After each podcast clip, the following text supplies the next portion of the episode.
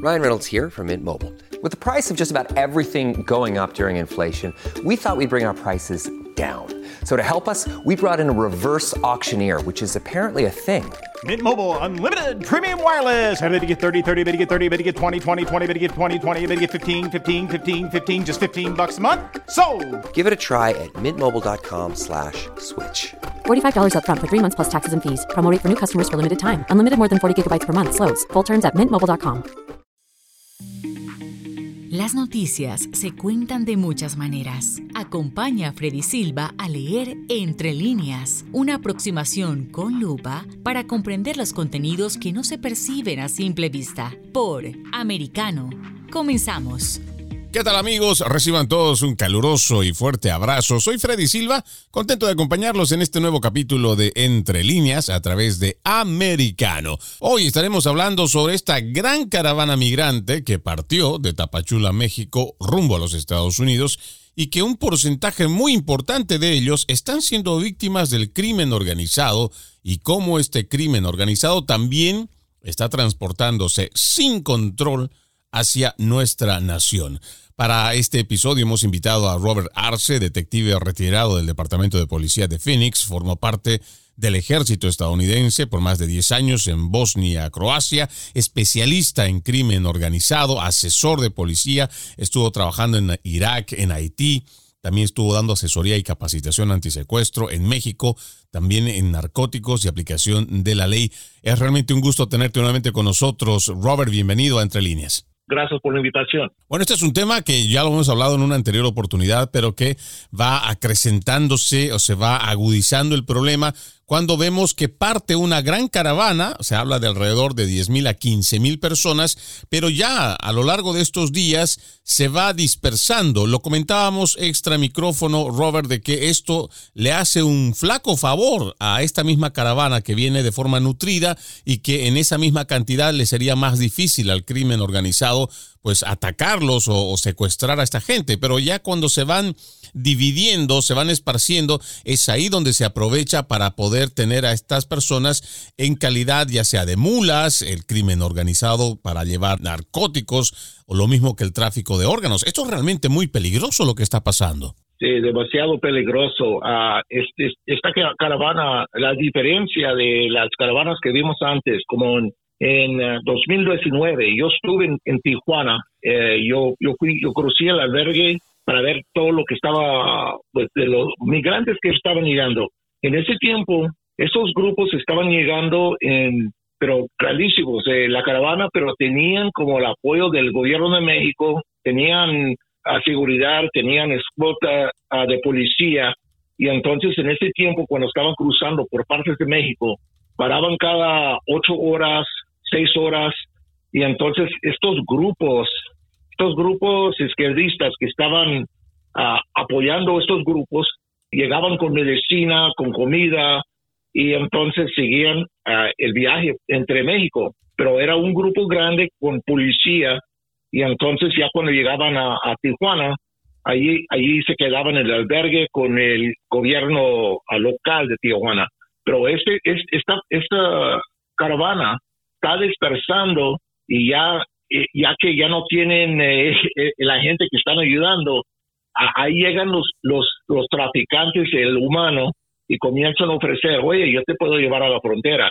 Y entre esos grupos mismos, agentes del Instituto Nacional de Migración, eh, que es conocido como INAMI en México, hasta ellos que deben andar allí tratando de registrar y controlar el flujo de migratorio, ellos están ofreciendo el servicio también. Yo tengo contactos que están dentro de la caravana y me están reportando eh, de los de los coyotes, los polleros, los toda esta gente que están que trabajan moviendo gente por por México, por Centroamérica y dicen que ahorita están ganando un dineral porque la gente están desesperados, tienen miedo y hay tantos y entonces estos grupos ofrecen, mira, yo te voy por un precio te llevo a la frontera. Y entonces hay mucha gente que ya cuando llegan a la frontera se van a entregar y pedir el asilo. Pero otra gente ya han tenido problemas con la ley en los Estados Unidos, ya fueron deportados. Ellos no pueden a cruzar pidiendo asilo, ellos tienen que cruzar ilegalmente, pues entonces ellos tienen que pagar más dinero porque los los estos criminales van a tener que cruzarlos ilegalmente, pues pueden pedir hasta doble lo que están pidiendo. Es un desastre. Eh, este y básicamente esto, Robert, también lo que nos hace ver es que aquí hay una cadena de corrupción que no creo sea nueva, al contrario, pienso que se fortalece precisamente porque cuando se sale de control desde las fronteras, tanto en el sur de México como en el norte, con la frontera con Estados Unidos, es donde se aprovecha este crimen organizado. Y cuando hablamos de crimen organizado, no nos podemos solamente circunscribir, o sea, solamente hablar de los cárteles del narcotráfico, que son los que imperan en cuanto a su propia ley de criminalidad. A esto también hay que añadirle que los sistemas públicos o que las instituciones públicas de México también tienen gente en su interior que confabulan contra ellos mismos y que son los que establecen este tipo de corrupción, porque como lo hablamos la anterior semana, cuando estuvimos haciendo un reporte con Oscar Ramírez, se sabe que incluso muchos de estos agentes del INAMI o los que se encargan de otorgar también las visas humanitarias hacen retardar intencionalmente para que las personas desesperadas paguen una cierta cantidad de dinero. Pero esto incluso no solamente pasa por el incremento o la mordida, como se le conoce, para, para que te puedan hacer el, favor, sino también incluso de que estos mismos agentes, que se supone una, su función es una, Incluso te ofrecen llevarte hasta la frontera. Y hay precios que son exorbitantes, porque claro, hay mucha gente que no tiene dinero, Robert, que está viniendo precisamente porque no tiene eh, la forma económica de cómo sostenerse en sus países, pero hay gente que ya está en medio de lo que es el crimen organizado y quieren estar de este otro lado para seguir delinquiendo y tienen dinero para pagarlo. Mira, también, mira, yo estuve en México trabajando ahí por tres años, de 2014 al 17.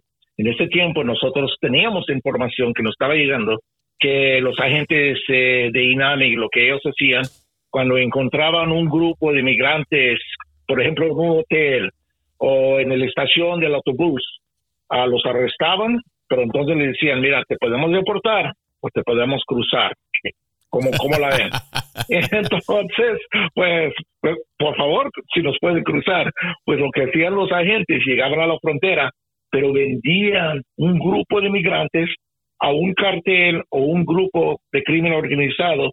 Y entonces ese grupo porque está pagando un precio para esa gente esa gente suben el precio y comienzan a telefonear un familiar que tienen por ejemplo en, en Nueva Jersey en Pennsylvania en Ohio. Y entonces comienzan a telefonear y dicen oye aquí tenemos tu primo aquí tenemos tu hermano oye, uh, te vamos a subir un precio, unos 500 dólares más o 1000 dólares más. Esta gente son humildes, no tienen ese dinero. Pues entonces ahí comienzan las amenazas.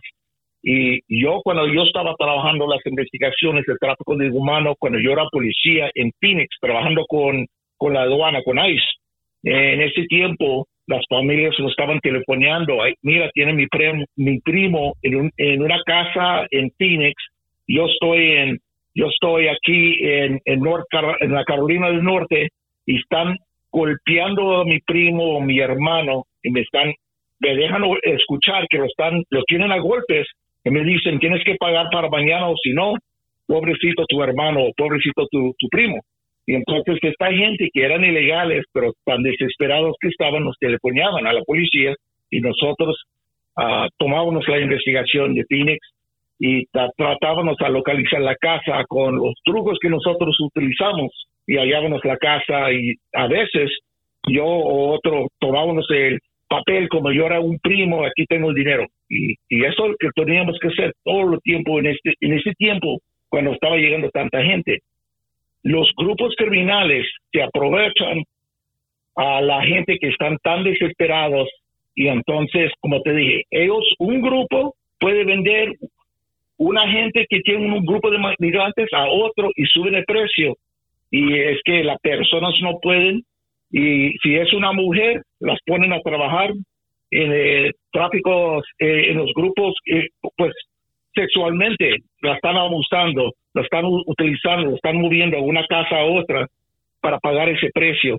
Y los Los hombres que no pueden pagar, oye, tú, tú, no, tú no tienes dinero para pagar, póngase a trabajar con nosotros como un halcón, vas a vender droga.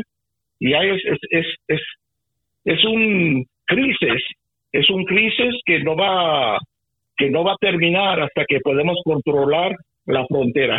Y realmente esto se vuelve un círculo vicioso muy peligroso porque eso que tú mencionas eh, ha pasado, se ha denunciado, incluso muchas de estas eh, amenazas eh, telefónicas que surgieron fueron simplemente una mentira, una estafa porque no tenían a ningún primo, pero mucha gente se aprovechó de esta situación para robarle dinero a muchas de a, muchos hispanoamericanos sobre todo. Pero ya en el caso de que realmente tuvieran a esas personas detenidas, secuestradas o incluso ya llevadas a las mujeres a la prostitución, esto es un círculo vicioso muy difícil del cual e, estas personas pueden salir porque se van moviendo como tú lo dices. Por eso es que también se llama crimen organizado, porque esta gente está organizada. Muchos podrán pensar que estos se mueven de una forma arcaica, una forma prehistórica, no sé, que pueden ser muy ignorantes, pero eso no es cierto. Por eso es que se le llama crimen organizado, porque además tienen a las personas, o lo que diríamos, sus contactos aquí en los Estados Unidos, tienen a su gente igual que está viendo eh, hay infiltrados que son los que vienen observando, a ver, este de dónde es, a ver si este tiene familiares en México, a ver si este tiene familiares en tal estado, en tal ciudad, los van siguiendo y después cuando ya logran ver si esta persona es o no posible para sacarle dinero y si tiene familiares igual en Estados Unidos, los secuestran y empiezan a hacer dinero con ellos y les empiezan a extorsionar, porque esto es básicamente lo que pasa, es una extorsión que se termina aplicando tanto a las familias que están aquí en los Estados Unidos, pero también a las familias que están allá en México bueno, incluso en otras partes del mundo. Y por supuesto, cuando uno quiere salvar la vida de sus seres queridos, va a hacer hasta lo imposible. Hemos visto que hay gente incluso ha vendido sus pequeños pedazos o porciones de tierra que al final incluso pagando o haciendo esta venta no han podido ni siquiera recuperar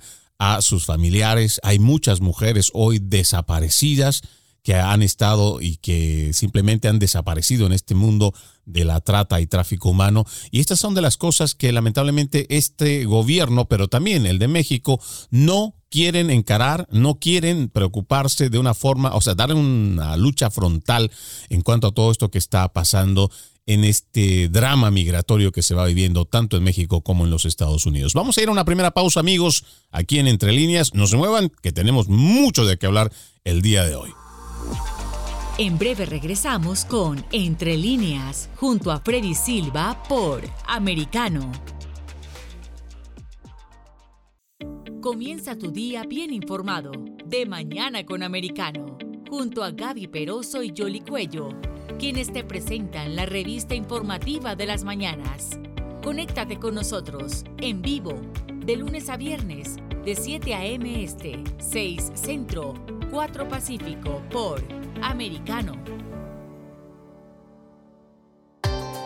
Busque su copa, siéntese cómodo y discuta los eventos más destacados de la semana en el único programa que analiza en tono relajado los temas más serios del momento. El Antídoto Rojo Extra, cada sábado, 9 pm este, 8 Centro, 6 Pacífico por Americano. Iberoamérica hoy un análisis de los acontecimientos políticos y sociales y su impacto en nuestra región.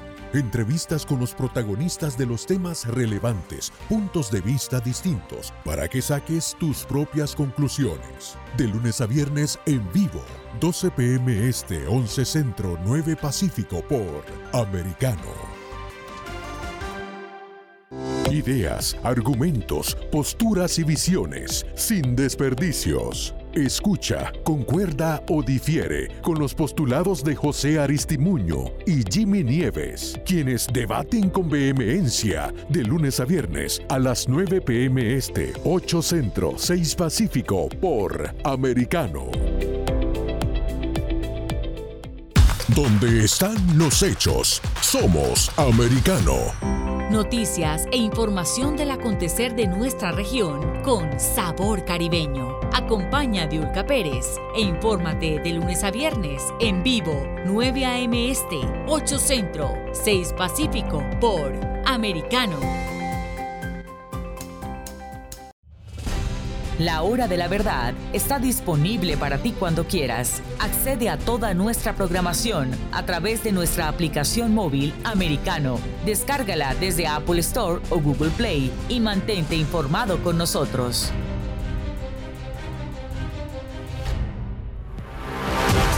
Siempre en el saber, siempre en la verdad, siempre americano.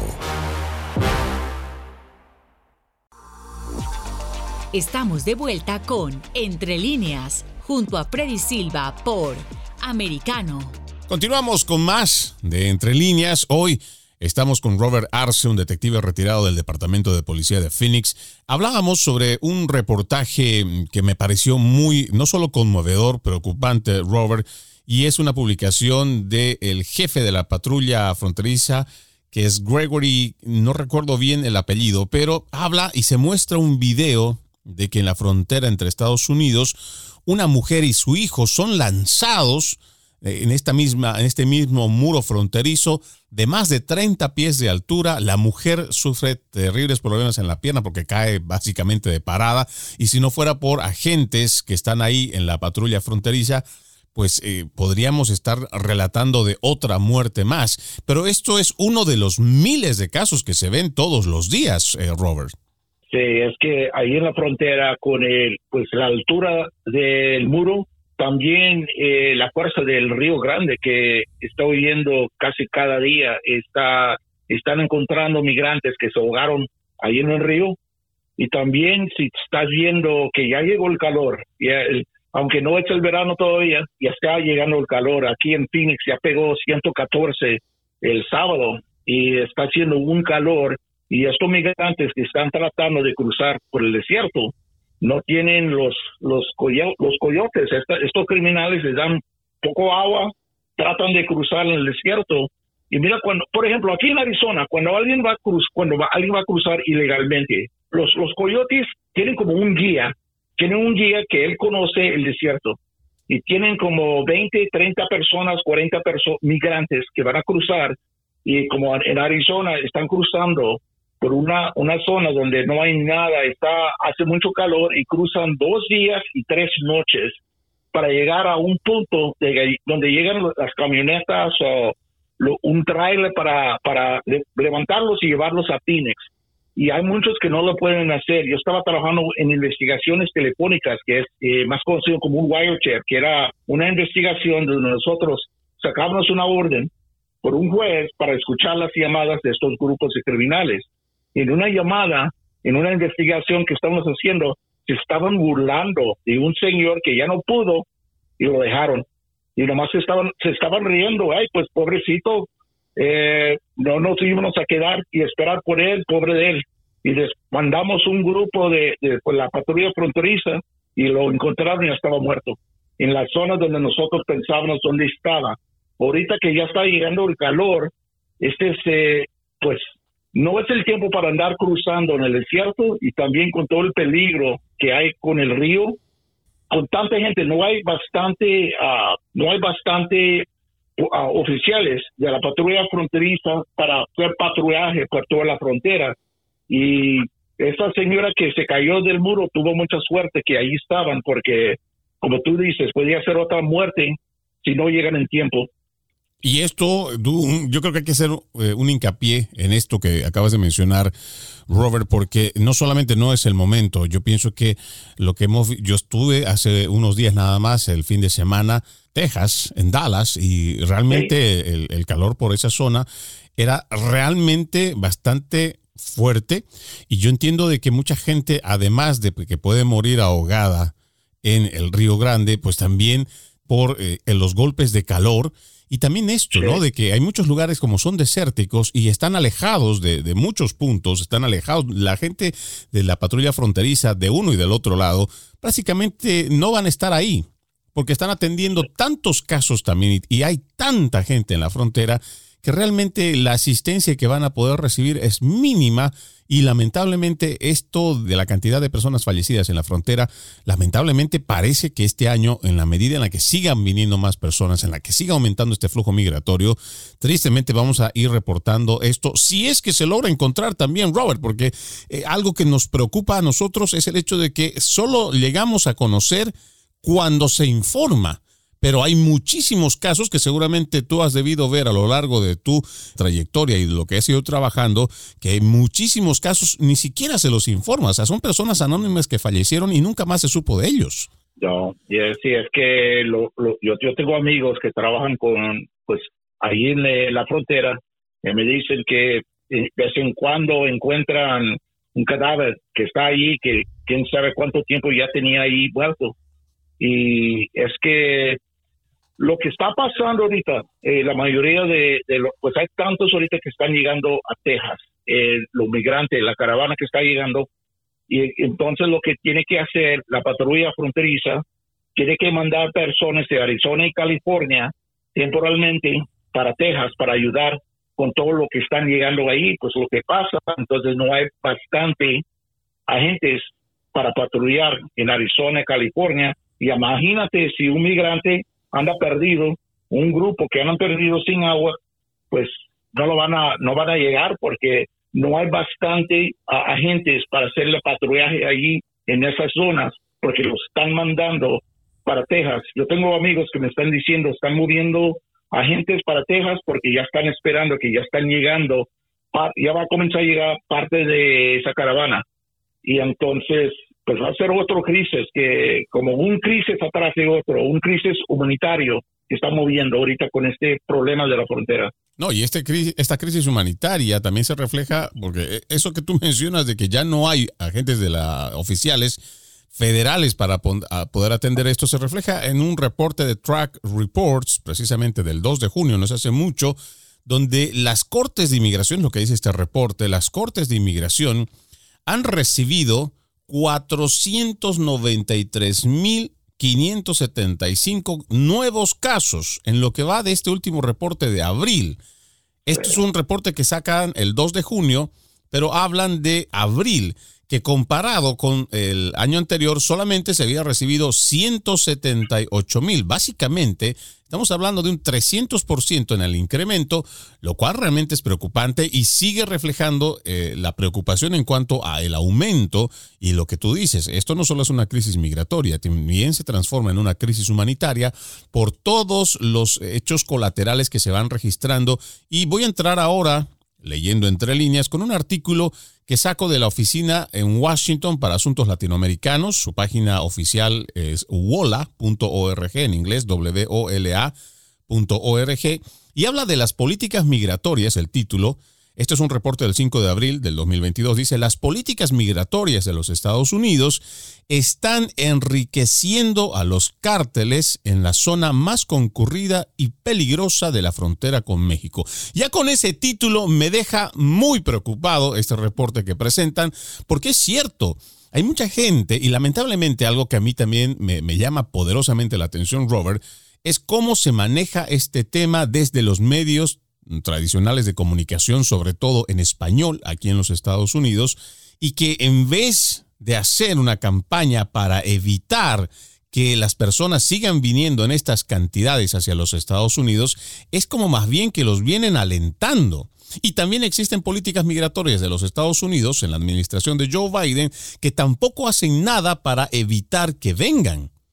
el signal que la Casa Blanca manda para Latinoamérica para, para todas partes del mundo. Es que por un tiempo dijeron, por el momento no llegan, mejor más tarde pueden llegar. Pues la gente dice, yo quiero, yo quiero, yo nos vamos a arrancar para la frontera para ponerlos primero en fila.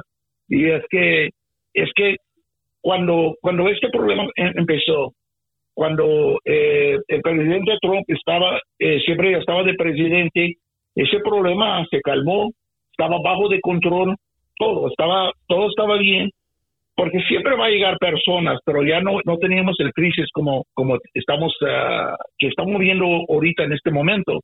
Pero es que yo pienso que el mensaje que sale de la Casa Blanca es que no es un mensaje fuerte para que la gente pueda entender que no, no dejan, quédanse en su país, si, si van a aplicar por el asilo, lo hagan en su país.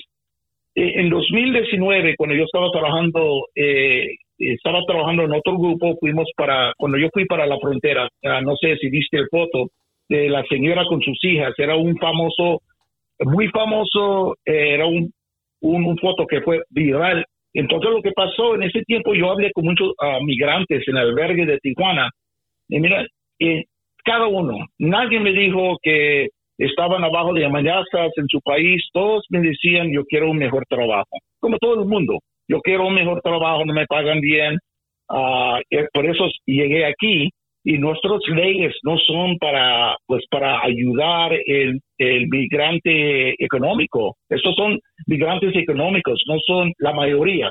De vez en cuando si vas a hallar a alguien que sí tiene problemas políticamente o están bajo de amenazas, pero cuando yo estaba ahí en, Tijuana, en el albergue ahí, hasta encontré pandilleros de la Mara, de la 18, de la calle 18, ahí estaba una bola de, de pandilleros que me dijeron, mira, llegamos con el caravana, llegamos con la caravana, pero vamos a esperar unos días y ya vamos a salir para el desierto y cruzar ilegalmente, porque nosotros ya no podemos eh, cruzar uh, legalmente por todos los problemas que hemos tenido en los Estados Unidos.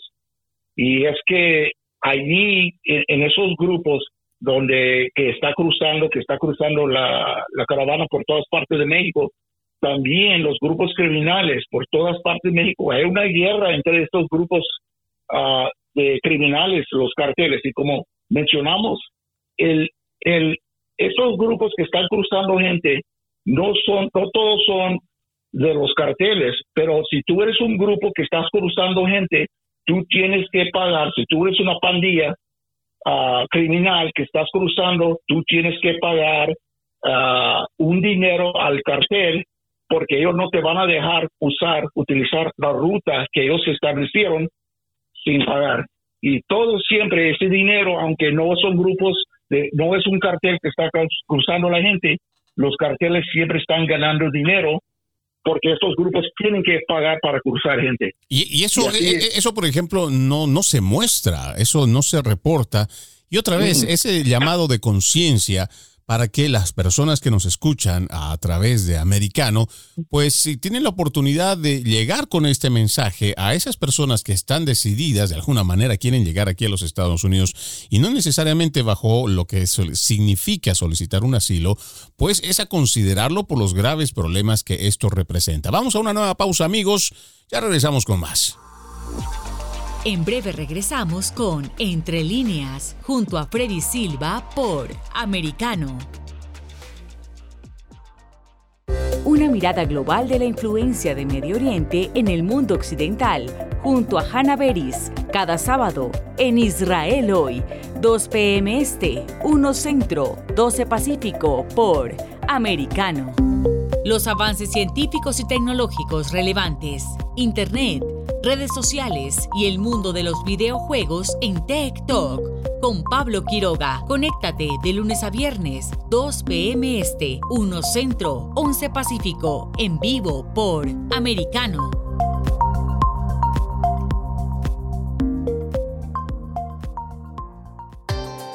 Busque su copa, siéntese cómodo y discuta los eventos más destacados de la semana en el único programa que analiza en tono relajado los temas más serios del momento. El Antídoto Rojo Extra, cada sábado, 9 pm este, 8 Centro, 6 Pacífico por Americano. Isabel Cuervo y su equipo indagan y rastrean los hechos para ofrecer una mirada profunda a las noticias, sus causas y consecuencias. Periodismo de investigación. Cada sábado, 7 p.m. Este, 6 Centro, 4 Pacífico, por Americano. Los hechos relevantes que ocurren en Estados Unidos, analizados con la característica frontalidad de Dania Alexandrino y sus invitados. Perspectiva USA. Conéctate de lunes a viernes, 8 p.m. Este, 7 Centro, 5 Pacífico. En vivo por Americano. Infórmate con Lucía Navarro de los temas importantes del día que impactan tu vida. Conoce el contexto de los hechos con el análisis de especialistas. Únete a Actualidad Noticiosa de lunes a viernes a partir de las 10 pm este 9 Centro 7 Pacífico por Americano. Vive en la verdad. Somos Americano. El análisis de la actualidad política de los países del sur de Latinoamérica y sus consecuencias en el continente, junto a Marcelo López Macía, de lunes a viernes, 10 a.m. Este, 9 Centro, 7 Pacífico, por Americano. Donde están los hechos, somos Americano. Estamos de vuelta con Entre líneas, junto a Freddy Silva por americano. Continuamos con más de Entre líneas. Estábamos hablando sobre este artículo de la Oficina en Washington para Asuntos Latinoamericanos, WOLA, por sus siglas en inglés, y su página es wola.org, escrita el 5 de abril del 2022, escrita por Adam y Saxon. Aquí hay un párrafo que me parece muy revelador. Dice, era el cuarto día de una visita que realizó a mediados de marzo a la zona fronteriza en Texas y México y el segundo en el estado de Tamaulipas. Parte de mí, es lo que habla el escritor, se preguntó si las políticas migratorias y fronterizas de Estados Unidos de alguna forma se diseñaron con las ideas de organizaciones de crimen organizado de México, que usan a las personas migrantes como presas. Sería difícil diseñar un sistema que beneficie más a estos cárteles del narcotráfico. Y voy a pasar a, unas, eh, a unos datos, si me lo permites, eh, Robert, dice, Human Rights First recolectó evidencia en toda la frontera de al menos 9.886 casos de secuestros, tortura, violaciones y otros ataques violentos contra solicitantes de asilo, a quienes el título 42 ha mantenido varado desde el 2021. En Tamaulipas, la cantidad de casos es aún mayor que lo que indican las estadísticas porque la situación de inseguridad o de seguridad hace que reunir información sea muy difícil. Lo que no contempla mucha gente, Robert, es que no hablamos solamente de una gente que está decidida a llegar a los Estados Unidos y que parte de esta última caravana de 10.000, 15.000 personas la pasada semana en Tapachula, sino que hay muchos, hay miles que ya emprendieron este viaje en el 2020, el 2021, que fueron deportados por alguna u otra situación y que están varados en México y que hacen la forma o lo posible para otra vez llegar a la frontera y cruzar.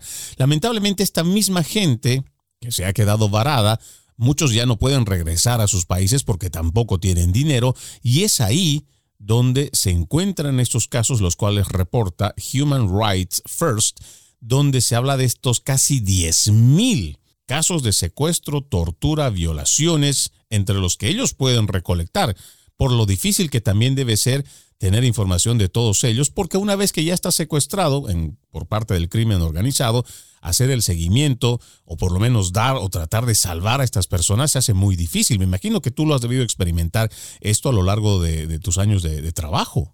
Sí, cuando yo estaba trabajando en México, siempre no, yo estaba trabajando en el consulado americano en Monterrey, Nuevo León y siempre nos llegaban a personas que querían, oye, estoy tratando de localizar a mi hermano, no, no, ya, ya pasan días y, el problema ya son días, ya son meses, ya casi un año, pero problema, imagínate, alguien sale de un de un pueblo en Centroamérica, de Guatemala, El Salvador, y piensan que esa persona va a llegar a los Estados Unidos, pero ya nunca se reportan que llegó y la familia está pensando, pues, ¿qué pasó con nuestro hermano? ¿Qué pasó con nuestro primo?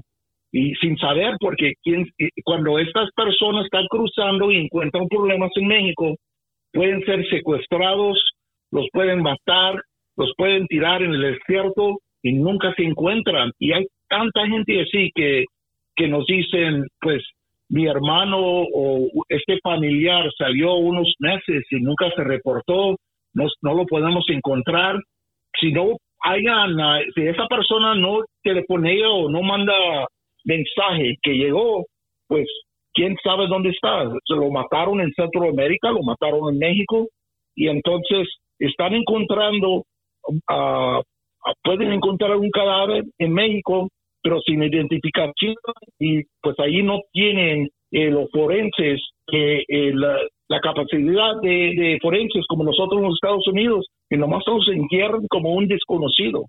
Y es, es, es muy difícil porque hay tantas familias, reportajes que no llegan, que personas están tratando de localizar un familiar, pero es casi imposible si no tienen una zona donde, donde últimamente estaba reportando dónde estaban. Incluso se ha escuchado de historias donde estas personas que lamentablemente pierden la vida sin auxilio, sin ayuda, incluso los mismos animales del desierto terminan siendo, bueno, o sea, terminan desmembrando muchos de estos cuerpos, los cuales terminan básicamente en el olvido porque ya no hay nada que investigar y seguramente cuando llega la misma patrulla ya lo que ven en muchas partes son partes de huesos y lo que hace que pues qué pena o qué triste, pero no se puede hacer nada más. Y en ese caso hay mucha gente que del otro lado de, de la frontera, ya sea en México, en Centroamérica, pues muchos incluso están todavía pensando que, que, les fue bien, que cruzaron al otro lado, que seguramente ya están trabajando y que por la calidad de indocumentados tal vez nos están comunicando, pero eso muchas veces está lejos de la realidad porque ya llevan meses de fallecidos, personas que las cuales ni siquiera se las va a poder reconocer o peor aún, que ni siquiera se les va a poder dar una despedida digna como a un ser humano eh, en esta vida. Realmente los casos que, se ha escuchado a lo largo de todos estos años, Robert, son realmente muy, muy tristes. Yo leía este reporte que me parece eh, muy, eh, no sé si decir desolador, desesperanzador, porque lo que se menciona a lo largo de, de todo este trabajo de documentación Imagínate que ellos hablan, por ejemplo, en febrero, investigadores de la Universidad de Texas estimaron que aproximadamente 9.500 personas estaban esperando en ciudades fronterizas de Tamaulipas por una oportunidad para solicitar protección en los Estados Unidos. Estamos hablando de una sola ciudad. A lo largo de toda la frontera, si son solamente 9.500 en un solo lugar, imagínate la cantidad de gente a la cual se está quedando desde otro lado, que ya ha visto que no va a ser posible o que ya han perdido la oportunidad al ser deportados y que de alguna forma se van a quedar de este otro lado de la frontera, estando en México, en una zona norte donde básicamente el crimen organizado, los cárteles del narcotráfico, son los que imperan y son los que imponen su ley. Incluso van encima de, de los mismos militares mexicanos a los cuales ya se han enfrentado de la policía ni hablar, pero ya con los militares se han enfrentado y muchas veces les ha ganado el crimen organizado. Tuvimos un caso en Tamaulipas donde una familia que tenían, ellos tenían dinero, eran, el papá era un empresario con mucho dinero y lo secuestraron, la familia pagó una multa, pero no lo soltaron, lo mataron. Y entonces, pero nunca lo podían encontrar.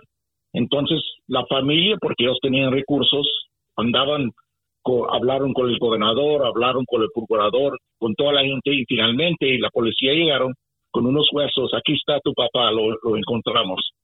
Pues eh, la familia sospechaba que nomás estaban diciendo eso para callarlos. Pues esta familia tenía dinero, llevaron lo, lo, lo que dijeron que era el papá, lo llevaron a los Estados Unidos y era eran huesos de un animal y eso eso trataron de callarlos con, con un truco así. Imagínate que, que eh, eh, eh, esta gente desesperados que quieren dar, quieren enterar a su papá, pero nunca lo encontraron. Y eso es, las, esas, esas son las situaciones que las familias encuentran allí. También cuando estaba trabajando en Tamaulipas, un grupo de empresarios formaron un, un grupo de, de, eran como unos 10, 20 empresarios que juntaron dinero para apoyar el grupo de antisecuestro, los investigadores, ahí en, en, en, Brownsville, Brownsville, en Matamoros. Pues cuando formaron el grupo, eh, estos criminales secuestraron el papá de, de uno de los empresarios que formó ese grupo. Tuvieron suerte que lo soltaron después que pagaron dinero, pero es, es que los secuestros en norte eh, Tamaulipas en ese tiempo tenían los más secuestros de todas partes de México, pero siempre cambia Guerrero, el estado de Guerrero, Tamaulipas, pero en el tiempo que yo estaba allí, Tamaulipas era uno de los más peligrosos de toda la República. Cuando hablamos de, semejante mm, control, porque básicamente ahí es donde impera su control del, crimen organizado, hablando de los cárteles más eh, poderosos, creo ahora podríamos decir Jalisco Nueva Generación, Sinaloa también, que están en una disputa muy fuerte, eh, sobre todo en la zona norte. ¿Cómo es posible que nosotros no podamos ver el problema o la amenaza y que, pensando primero como ciudadanos estadounidenses, no podamos nosotros ver que eso ya está en parte, no podemos decir que está institucionalizado, pero ya tiene mucha gente estos eh, cárteles, ya los tienen dentro de los Estados Unidos y esto representa una grave amenaza para nuestra seguridad interna, para los ciudadanos que vivimos aquí. Claro que sí. Yo empecé como policía en los, en los ochentas y yo estaba trabajando como encubierto en grupos de narcóticos y antinarcóticos con la policía de Phoenix o con la DEA de los 80 hasta los 90. Después estuve en grupos de las investigaciones uh, telefónicas, de los wiretap investigations, lo hice, y también las investigaciones de antisecuestro. Por toda mi carrera, los carteles han funcionado dentro de los Estados Unidos. La única diferencia, ellos saben que si comienzan con los tiroteos que es, ellos hacen en México, saben que la ley los, les, va a caer y va a perder dinero. Sí se matan, pero entre, un, entre ellos tienen guerra aquí, si tienen un problema pueden llamar a Sinaloa o Jalisco, mandan un sicario, grupo de sicarios, hacen su cosa y regresan para México siempre han estado en los Estados Unidos, pero y nosotros que estamos trabajando en estas investigaciones, cuando vemos la noticia, cuando dicen, oye, qué horror, que, que así los, los carteles comienzan a cruzar y operar dentro de los Estados Unidos, nosotros decimos, ya tienen décadas funcionando dentro de los Estados Unidos, tienen sus jefes de plazas en los, las ciudades grandes, como aquí en Phoenix. Yo pienso, tienen, deben tener dos o tres. El cartel de Sinaloa está en Phoenix y el cartel de Sinaloa, ellos están, se están peleando entre dos grupos. Se separaron y se están peleando, pero aquí tienen jefes de, yo pienso, dos o tres jefes para cada grupo que están en control de la droga y la transportación a todas partes de, las, de los Estados Unidos. Y, Tienen grupos. Y ese tema me gustaría que abordemos en el siguiente bloque para ir entrando en detalle si me lo permites, Robert, amigos, vamos a ir a una pausa y vamos a entrar en más detalle en cuanto a cómo están operando dentro de los Estados Unidos. Ya volvemos. En breve regresamos con Entre líneas, junto a Freddy Silva por Americano. Noticias e información del acontecer de nuestra región con sabor caribeño. Acompaña a Diulca Pérez e infórmate de lunes a viernes en vivo 9 a.m. Este, 8 Centro, 6 Pacífico por Americano. Donde vive la verdad. Somos americano. Los hechos relevantes que ocurren en Estados Unidos, analizados con la característica frontalidad de Dania Alexandrino y sus invitados. Perspectiva USA. Conéctate de lunes a viernes, 8 p.m. Este, 7 Centro, 5 Pacífico. En vivo por Americano. Perspectiva USA está disponible para ti cuando quieras. Accede a toda nuestra programación a través de nuestra aplicación móvil americano. Descárgala desde Apple Store o Google Play y mantente informado con nosotros.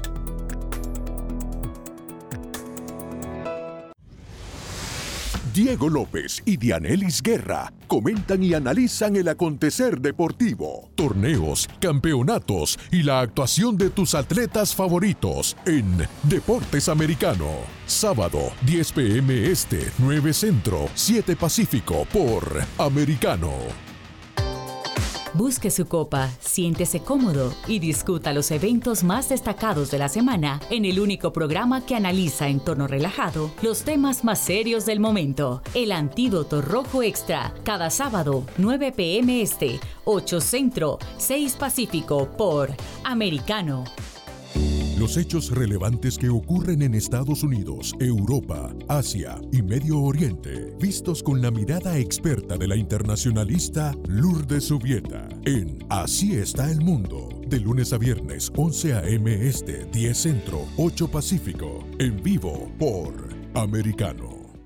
Ideas, argumentos, posturas y visiones, sin desperdicios. Escucha, concuerda o difiere con los postulados de José Aristimuño y Jimmy Nieves, quienes debaten con vehemencia de lunes a viernes a las 9 pm este, 8 Centro, 6 Pacífico por Americano.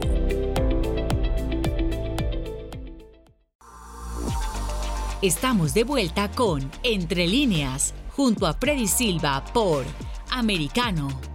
Continuamos con más de Entre Líneas, recordándoles que ustedes, además de la radio en Sirius XM Canal 153, nos pueden escuchar en www.americanomedia.com y también descargando nuestra aplicación Americano. Está disponible tanto para dispositivos de Apple como para Android.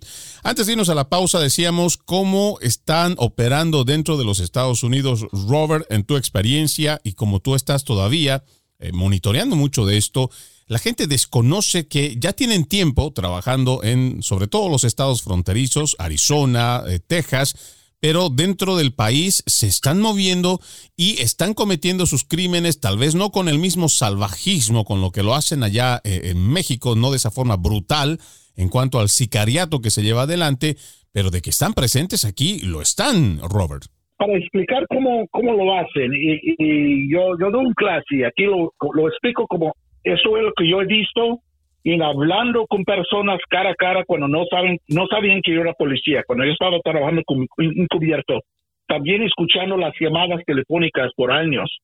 Entonces, por ejemplo, aquí en Phoenix puede estar un grupo criminal aquí operando de Sinaloa y aquí están y entonces todos los salen de un mismo rancho en afuera de, eh, eh, afuera de Culiacán, en Sinaloa, y, son de un rancho, todos son conocidos de confianza, llegan aquí y están operando, y entonces se enteran que hay un, tienen un primo en Nebraska o en Wisconsin que está trabajando en un trabajo honesto como un migrante que están trabajando en una fábrica o donde sea, están trabajando.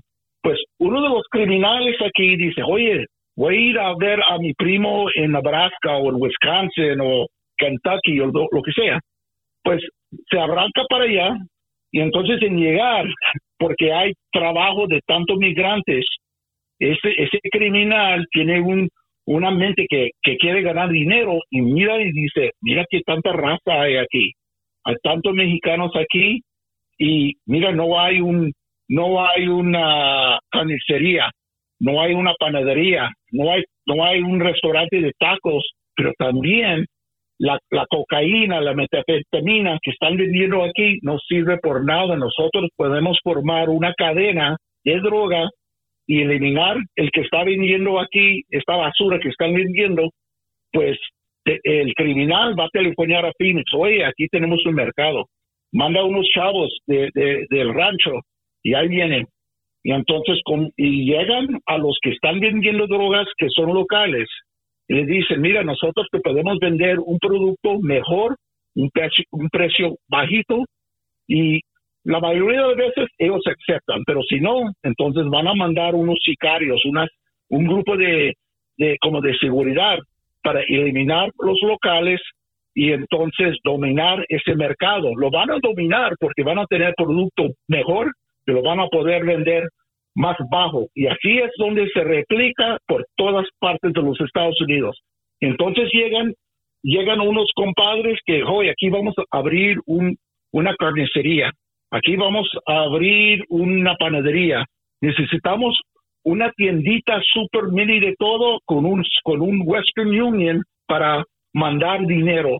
Y entonces allí lo están replicando en Yakima, Washington, en Nebraska, en Wisconsin, en todas partes donde puedes encontrar a migrantes que están trabajando honestamente, aunque son ilegales, entonces llegan los primos o los amigos que son criminales, que no quieren trabajar honestamente, y ahí es donde comienzan a moverse en todas partes de los Estados Unidos. Y si están leyendo la noticia ahorita, el problema con el fentanilo, eh, metafetamina, los mexicanos están dominando ese mercado por todas partes de los Estados Unidos. En el noreste, Boston, New York, son dominicanos vendiendo esta droga por los grupos mexicanos. Y así se replica. Seguramente ahora que escuchamos este, este relato, Robert, habrá mucha gente que se preguntará, pero ¿el gobierno está consciente? ¿Sabe de esto? ¿Por qué no hace nada? Yo pienso que es que cuando nosotros, mira, cuando yo estaba en Phoenix, yo estaba trabajando en Phoenix, nosotros hacíamos investigaciones telefónicas, porque los grupos mexicanos controlan el mercado casi todas las investigaciones era una investigación donde sacábamos una orden firmado por el juez para escuchar las llamadas de un grupo criminal que eran mexicanos. Pues entonces, de vez en cuando alguien decía, oye, ¿por qué no estamos haciendo investigaciones contra los blancos o un grupo de negros? Pues es que ellos no son, ellos no son los que están trayendo y, y, y que llegan con la mercancía pues entonces una vez nos hacen, ok, tenemos que hacer una investigación contra un grupo de, negros, un grupo de pandilleros. Pues hacemos la investigación y cuando se acabó la mercancía, la droga, el, jefe de ese grupo de, de pandillero negro tuvo que telefonear un mexicano porque él es el que tiene el producto. Y entonces, ya después, cuando hacía la llamada, teníamos que empezar con nuevas líneas que estamos escuchando, porque el que está, que el que tiene el producto siempre va a ser el mexicano. Y es que no sé por qué muchas veces eh, en el gobierno, como aquí en Phoenix, en un tiempo tenían miedo que alguien se iba, que la comunidad latina se iba a quejar que por qué no solamente estamos haciendo investigaciones contra estos grupos. Entonces, sin pensar que eh, ellos son los grupos que tienen el producto. No es que, que somos racistas. Yo también, nosotros eh, queremos hacer las investigaciones, pero para tumbar los grupos más pesados van a ser los grupos mexicanos aquí en Arizona y eso, español. Y eso es lo grave, cuando ya tienes a políticos como los demócratas en su mayoría, que lo que hacen es agarrar y tratar de llevarlo siempre por este punto del racismo, la discriminación contra la minoría hispana, cuando en realidad aquí el crimen, la violencia, no tiene raza, no tiene color, no tiene minoría, eh, o sea, puede ser negro, puede ser asiático, puede ser hispano, no lo que tenemos que hacer es una lucha frontal y si se tiene que investigar más a un grupo, ya sea porque ah, en un barrio donde viven más afroamericanos, en otro barrio donde viven más mexicanos, donde viven más dominicanos, donde viven hispanos, si ahí está el crimen, pues hay que investigarlo y hay que hacer la lucha, porque al final del día,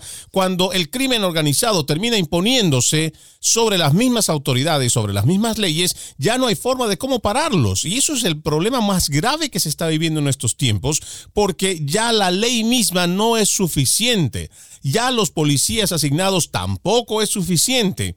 Y entonces constantemente esto se va rebasando y ahí tenemos, lamentablemente, crisis de opioide, tenemos crisis de salud mental, tenemos familias destruidas. Es realmente muy complejo, pero es muy amplio. Vamos a una última pausa, amigos, aquí en Entre Líneas, ya regresamos.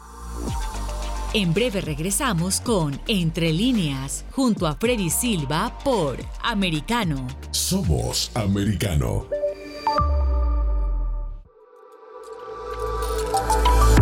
Vive en la verdad. Somos Americano.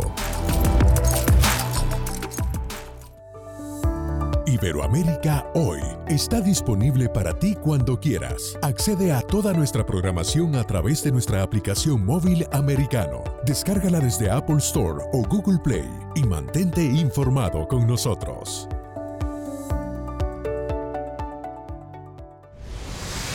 Diego López y Dianelis Guerra comentan y analizan el acontecer deportivo, torneos, campeonatos y la actuación de tus atletas favoritos en Deportes Americano. Sábado, 10 pm este, 9 centro, 7 pacífico por Americano. Ideas, argumentos, posturas y visiones, sin desperdicios. Escucha, concuerda o difiere con los postulados de José Aristimuño y Jimmy Nieves, quienes debaten con vehemencia de lunes a viernes a las 9 pm este, 8 centro, 6 pacífico por Americano. Diversas ideas, múltiples argumentos, distintos puntos de vista. Únete a las líderes de opinión más influyentes de habla hispana de lunes a viernes, 6 p.m. Este, 5 Centro, 3 Pacífico, por Americano. Comienza tu día bien informado, de mañana con Americano, junto a Gaby Peroso y Jolly Cuello, quienes te presentan la revista informativa de las mañanas. Conéctate con nosotros, en vivo, de lunes a viernes, de 7 a.m. Este, 6 Centro, 4 Pacífico por Americano. Vive en la verdad. Somos americano. Estamos de vuelta con Entre líneas, junto a Freddy Silva por Americano. Continuamos con más de Entre Líneas. Robert, antes de irnos, tenemos apenas y cuatro minutos. Cuando hablamos sobre este problema tan complejo, tan amplio y que tiene tantas aristas y tantas historias, ¿cómo ves tú de aquí a los próximos seis meses hasta que terminemos eh, esta gestión 2022? ¿Te preocupa la situación en cómo se está manejando esto de las caravanas que vienen, que ya están en camino las más grandes, que se están dividiendo, pero aún así no van a perder el objetivo que es llegar a los Estados Unidos y una vez que crucen o que lleguen a la frontera, cruzar y estar aquí, ¿cómo ves esto? ¿Realmente te preocupa? ¿Qué es lo peor que tú puedes ir viendo en base a tu experiencia y lo que has vivido eh, trabajando precisamente con estas situaciones? No se va a mejorar porque hay tanto dinero que estos grupos criminales están ganando ahorita. Eh, yo digo que yo pienso que se están muriendo de risa ahorita de tanto dinero que están ganando porque la situación, e, e, ellos siempre van a aprovechar un crisis, pero este crisis no tiene que hacer porque es que este crisis para mí es, eh, mi opinión es que un, crisis que, que, causó nuestra Casa Blanca con, con las palabras, con las palabras que han mandado al mundo y lo que tenemos que hacer es parar estas caravanas porque el mundo nos está viendo. El mundo, todas partes, no solamente de Latinoamérica, pero todas partes del mundo está viendo si estas caravanas van a entrar, pues van a llegar, van a salir más y más y más personas. Y es que nosotros no podemos sostener tanta gente que está llegando a la frontera. Y es que hasta que ellos vean, como cuando estaba el presidente Trump en la Casa Blanca, que puso, habló con el, con el presidente de México, donde después los mexicanos mismos estaban diciendo que el muro era era presidente de México que puso la, el, ejército en la frontera con Guatemala. Pero si no podemos parar esto, va a seguir peor y peor porque es que tanto dinero entre estos grupos criminales y también la corrupción eh, eh, en con los políticos, no, esto va a seguir hasta que alguien puede decir vamos a vamos a parar esto. Tiene que parar. Porque en esto solamente para añadir como un pequeño dato, no solo hablamos del crimen organizado en México, cuando hablamos de esta crisis de la importación del fentanilo y todo esto que está trayendo con las drogas, esto viene desde China, esto y además que está viniendo mucha gente también de Asia y hay mucha gente de India, pero este fentanilo en la mayor cantidad está llegando precisamente de toda esta parte asiática. Sí, los químicos llegan de Asia y entonces ya cuando llegan a México eh, están llegando a los, uh, lo, están transportando eh, para, para Culiacán, para partes de Sonora, y allí lo están fabricando píldora o polvo y lo están cruzando. Cada día eh, tengo reportajes que me están llegando de mis contactos en, en México que me están mandando mensajes que mira, qué tanta uh, fentanilo encontramos aquí el, el, ejército mexicano, pero siempre la mayoría está entrando y está cruzando por Arizona, California y también partes de Texas. Y es que, y por eso tenemos el problema donde tanta gente se está muriendo de esa píldora, porque es algo, yo pienso algo de moda ahorita con los jóvenes que piensan que es algo Uh, que es algo cool, que, que, si toman esta pastilla me voy a sentir bien tranquilo sin pensar que se puede morir en una pastilla. Realmente es muy, muy preocupante. Le agradecemos, por supuesto, a Robert Arce, detective retirado del Departamento de Policía de Phoenix. Él estuvo trabajando tanto en Bosnia, Croacia, Irak, Haití, incluso en México. Tiene bastantes especialidades en cuanto a lo que es el crimen organizado y la aplicación de la ley. Te quedo muy agradecido porque nos hayas acompañado en Entre Líneas. Recibe un fuerte abrazo, querido Rory, y por supuesto, hasta una próxima oportunidad. Claro que sí, un abrazo y uh, un placer. Bueno amigos, de esta forma nosotros vamos terminando este capítulo de Entre líneas. Soy Freddy Silva. Los invito a que continúen con la programación de Americano. Permiso. Entre líneas, un programa en el que leemos un poco más de lo que está expresamente escrito o dicho. Conéctate con nosotros de lunes a viernes a las 7 p.m. Este, 6 Centro, 4 Pacífico, en vivo por Americano.